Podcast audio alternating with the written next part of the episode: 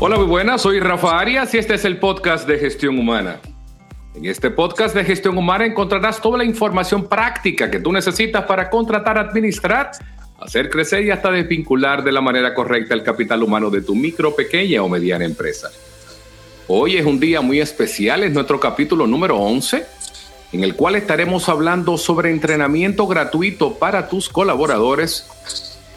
Sobre todo se hace especial porque en el día de hoy entramos en una etapa nueva del podcast y es que tenemos una persona maravillosa con nosotros, que es Carolina Díaz, la cual nos estará acompañando. Hola Carolina, ¿cómo estás? Hola Rafa, estoy bien, gracias a Dios. ¿Y tú cómo estás? Muy bien, gracias a Dios, encantado. Gracias por tu introducción. Estoy encantado de que tú estés porque tu experiencia realmente agrega valor. Y me encanta este tema porque entrenamiento, realmente nosotros cuando tenemos una pequeña o mediana empresa o hasta una microempresa, tenemos la obligación de entrenar a nuestro personal, pero en muchos casos no podemos pagar por ese entrenamiento o nosotros no tenemos el tiempo para ello.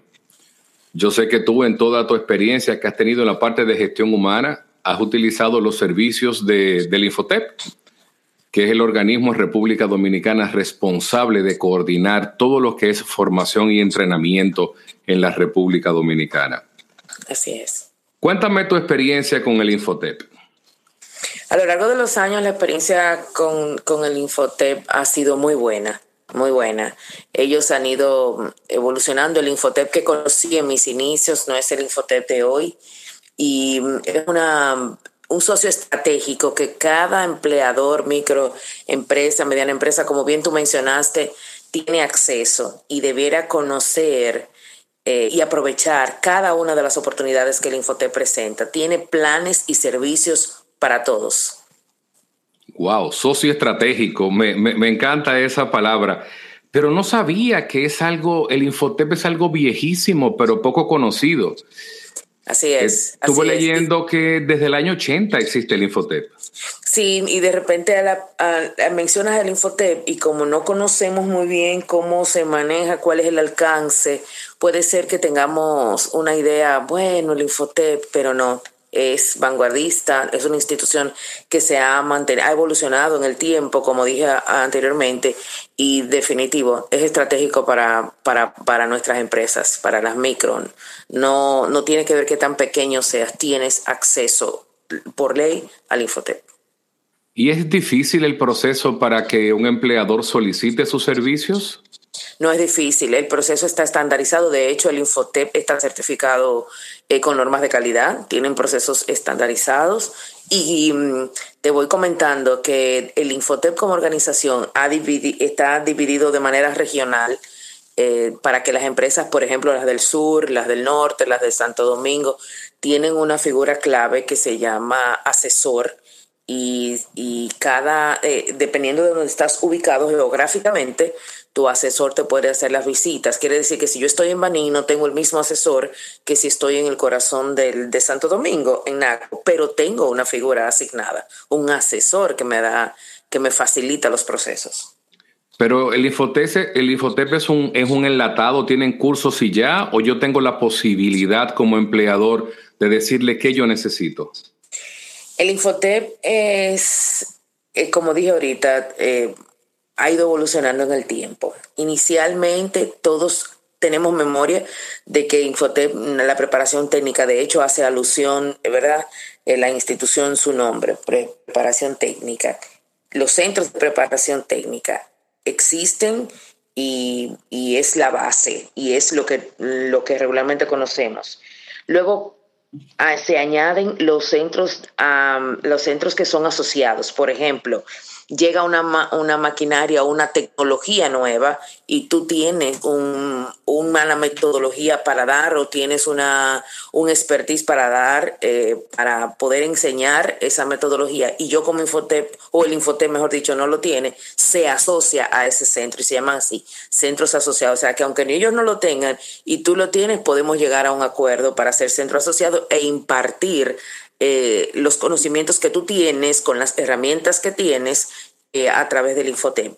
Y, en, y adicional a eso, y, es el servicio estrella del Infotep, hay asesoramiento para poder tener estrategias de capacitación. No es solo que tu panadero, por ejemplo, conozca de, panadería y tenga una técnica buena y esté formado técnicamente, es que también el Infotep te prepara en una estrategia eh, para que sea el panadero, el de mantenimiento, el de, el de ventas. Entonces, por eso hablaba al principio de un socio estratégico. No es solo un curso y ya. Hay más cosas. Hay una plata, hay toda una plataforma de servicios. Wow, pero me sorprende. Pero yo debo de pagar como empleador cada vez que necesito un servicio del Infotep. No, Rafa, no, no, no es así porque por ley las empresas pagan, eh, está estipulado el, el por ciento eh, el 1% de la nómina para el Infotep. Así la práctica, eh, he visto algunas empresas que en algún momento le descuentan al empleado para que el empleado sienta, como esa cultura que tenemos los dominicanos, que si no te cuesta, tú no le das el valor que amerita. Sin embargo, pues todas las empresas hacen su, su pago a través de, de, los diferentes pagos que hace mensualmente como, eh, como impuestos. Una vez que tú pagues y te mantienes al día, tú tienes acceso a tu, a, tu asesor para poder implementar sea la estrategia o enviar tu personal a los centros de capacitación o hacer los cursos eh, in-house si cumples con el requisito mínimo 15 personas. Ok, o sea, si yo tengo 15 personas en mi negocio y requiero un entrenamiento, ¿se lo puedo pedir al Infotep? Y, y te lo da dentro de tus instalaciones si así tus instalaciones lo, lo, lo permiten. Sí. ¿Y, no me cobran adicional por eso? Depende de la capacitación. En la experiencia he visto, hay temas que son muy comunes, que son transversales a las diferentes instituciones. Por ejemplo, los inspectores de calidad son temas bastante prácticos y, técnicos. Eh, tienen una carpeta, tienen servicios. Eh, es muy común, ese tema es muy común, así como eh, calidad en la fuente, como si, como otros temas que ya son comunes. Pero, ¿qué pasa? Yo puedo tener una estrategia de Lean Manufacturing o Six Sigma, por ejemplo, que ya son, son otras, otras, podemos decir, otros entornos. Entonces, yo quiero al dime tu lista de instructores. Mira, el Infotep tiene sus asociados, tiene sus, sus docentes. Tengo a Pedro, tengo a Juan, tengo a la empresa tal, tal. Dicen, no, no, mira, yo quiero, yo quiero ver cómo nos va con, con la forma tal eh, quiero que ustedes le hagan la evaluación del lugar, si ellos pueden ser eh, proveedores de ustedes y yo pago la diferencia. En caso de que exceda el costo de la empresa, oh. el, el, estándar de pago que tiene el Infotep. Yo tuve una experiencia eh, que de verdad la disfruté desde el día uno, de hecho todavía mantengo esa, esa, ese vínculo con, con, la institución, administrando el, los planes para Zona Franca. Zona Franca tiene programas especiales. Las empresas de Zona Franca pagan el por ciento estipulado, ¿verdad? Por ley, y un 35% de ese monto total se le devuelve en planes, en planes de capacitación. Carolina, perdona, disculpa que te interrumpa. Lo que nosotros aportamos es el 1% de nuestra nómina, ¿verdad? Así es, el 1% no es. Pero ¿hay algún tope salarial? Sí, bueno, el que gana mensualmente, un ejemplo, 20 mil pesos, yo pago el 1 por él, pero si, es, si es el dueño de la empresa, gana 95 mil. El 1%. Wow, ¿y nunca paga nada el colaborador? No, no es una práctica usable. En, en todo lo que he visto, el, a menos que no sea una estrategia interna de la empresa, de manera como te decía ahorita, esa cultura de nosotros de, de que no me, no me cuesta nada, no me, no me duele, no tiene que pagar nada. De hecho, cuando se va al centro, yo quiero, por ejemplo, si tuviera la necesidad como microempresario de preparar a, una farmacia, a, atención al cliente, lo puedo mandar al centro o puedo pedir una capacitación in-house al Infotep y si tengo las instalaciones adecuadas pues, y la cantidad de personas, se puede hacer el entrenamiento aquí. Nunca el colaborador va a pagar dinero. Ok, permíteme aplatanarlo un poquito. Yo sé que se paga el punto 50 de la bonificación cuando se la pagan a los colaboradores. Que de hecho, perdóname Rafa, perdóname, que de hecho muchas empresas optan por no descontártela y asumir el costo. Wow, qué buena práctica. Por ejemplo, una pequeña empresa que sea una cafetería. y esté interesado en que sus siete empleados que trabajan en servicio al cliente tomen un entrenamiento, valga la redundancia, de servicio al cliente. ¿Qué es lo ideal? Como son siete nada más, uno solicitar que ellos vayan a entrenarse a un centro del Infotep. Pudiera estar combinada la, la, la respuesta. El asesor es la figura que te dice, porque, ¿qué pasa? Que el asesor puede tener los siete tuyos, pero también los siete de otra microempresa de su área y pueden hacer un, una, capacitación programada eh, ya en, in-house poniéndose de acuerdo, pero igual pueden ser enviados a, a, los, a las instalaciones del Infotep. Ok, y si un empleado mío está interesado en hacer, qué sé yo, un curso de panadería de panadería, ajá, ya iría dentro de, toda la formación nacional a las, a las instalaciones del Infotec. O sea que no sola, o sea que no solamente es lo que yo necesite como patrono, es también que mis colaboradores pueden solicitar ellos un entrenamiento independientemente de la actividad que tenga mi empresa. Oh, sí, claro, porque, y, tienen facilidades porque tú como empresa, él pertenece a tu empresa y tú estás pagando por él y es una facilidad que también se tiene, que el asesor nos toma de la mano, así, mira, este es mi colaborador tal, yo lo estoy desarrollando, no necesariamente tal vez es una estrategia de capacitación para mi empresa, sino que a él de manera particular lo quiero desarrollar técnicamente y bueno, pues de la mano del asesor puede cumplir, o sea, hacer todo el protocolo, los procedimientos para poder ser incluido en las capacitaciones de los centros de capacitación, valga la redundancia. Sí, y yo Quisiera ir, Rafa, perdóname, un poquito atrás, cuando decía que tenía la experiencia en Zona Franca. Eh, tiene lo que se llama programa especial o Zona Franca, programa de Zona Franca, donde el 35% de lo pagado se invierte de manera planificada en, en capacitación.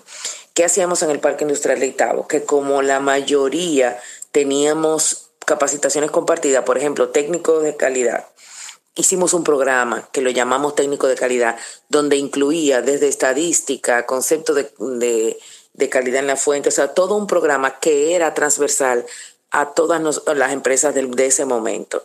Y eso administrábamos, eh, tú sabes, las aprobaciones y venía alguien y nos, y nos demostraba su carpeta de servicios, lo podíamos incluir, nos parece bien este, no, mira, hasta llegamos a tener que todavía existen un centro físicamente, o sea, instalaciones que nos permitían eh, desarrollar las capacidades de los empleados de, de Itabo ahí dentro. O sea, no teníamos que ir al Infotep y si, y si la, empresa no tenía instalación adecuada, utilizaba las del proyecto. Es tremenda experiencia, una inversión importantísima, importantísima para el sector zona franca.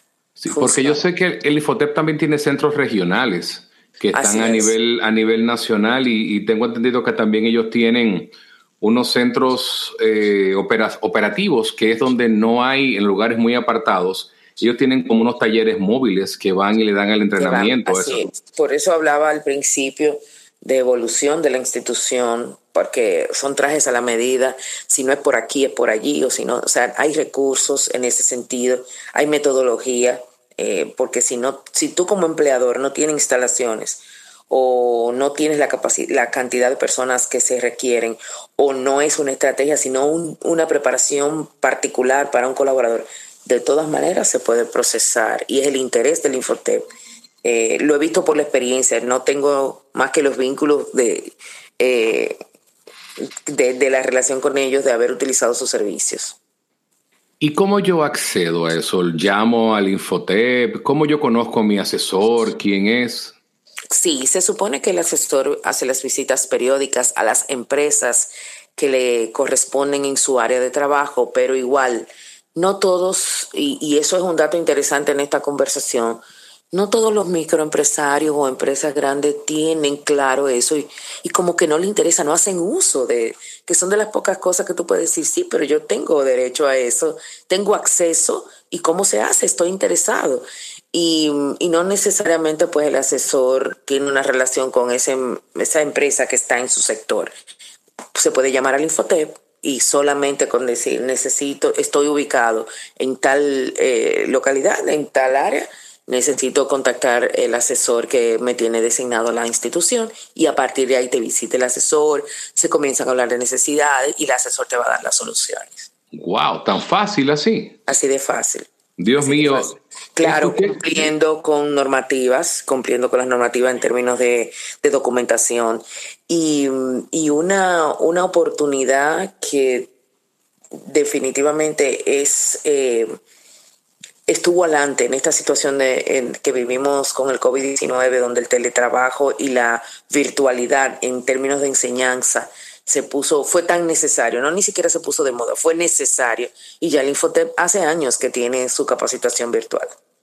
Años. Wow. Más de 6, 7 años. ¿Y funciona? Así es. Tú como colaborador, tú como individuo, tienes acceso a las capacitaciones virtuales del Infotep. Wow, qué, qué, interesante eh, poder conversar contigo. Y me encanta la idea. Tú eres una profesional con mucha experiencia en el sector de la gestión humana. Yo soy un aprendiz y, y me encanta la idea poder compartir contigo. Este es nuestro primer episodio juntos. Es el número 11 del, del podcast. Y Dios mediante seguiremos cada semana conversando sobre temas que van a ser de muchísimo interés de la micro, pequeña y mediana empresa. Así que nos toca solamente eso a nosotros como microempresarios o empresarios medianos o inclusive grandes empresarios comenzar a solicitar el servicio por el cual estamos pagando. Así es, así es. Tenemos acceso, no nos quedemos atrás. Qué bien, Carolina, de verdad, gracias por tu tiempo. Gracias. Espero que podamos hablar muy pronto de esto y quiero esto que nos quedemos que podamos agregar valor porque República Dominicana puede hacer las cosas. Así es, así es. Tenemos los recursos, eh, solo nos falta la voluntad y conocer, tener la información a mano. Gracias por invitarme, Rafa. Qué bueno, pues nada, este es el episodio número 11 del podcast de gestión humana en esta nueva etapa. Estuvo y Dios mediante seguirá con nosotros una persona con muchísima experiencia que es Carolina Díaz Recuerda que cada martes a las 6 y 45 de la mañana tienes un nuevo episodio. Estamos también a través de gestionhumana.do y búscanos en las redes sociales como arroba gestión humana. Así que ya sabes, soy Rafa Arias y también Carolina Díaz el día de hoy. Un fuerte abrazo, éxitos.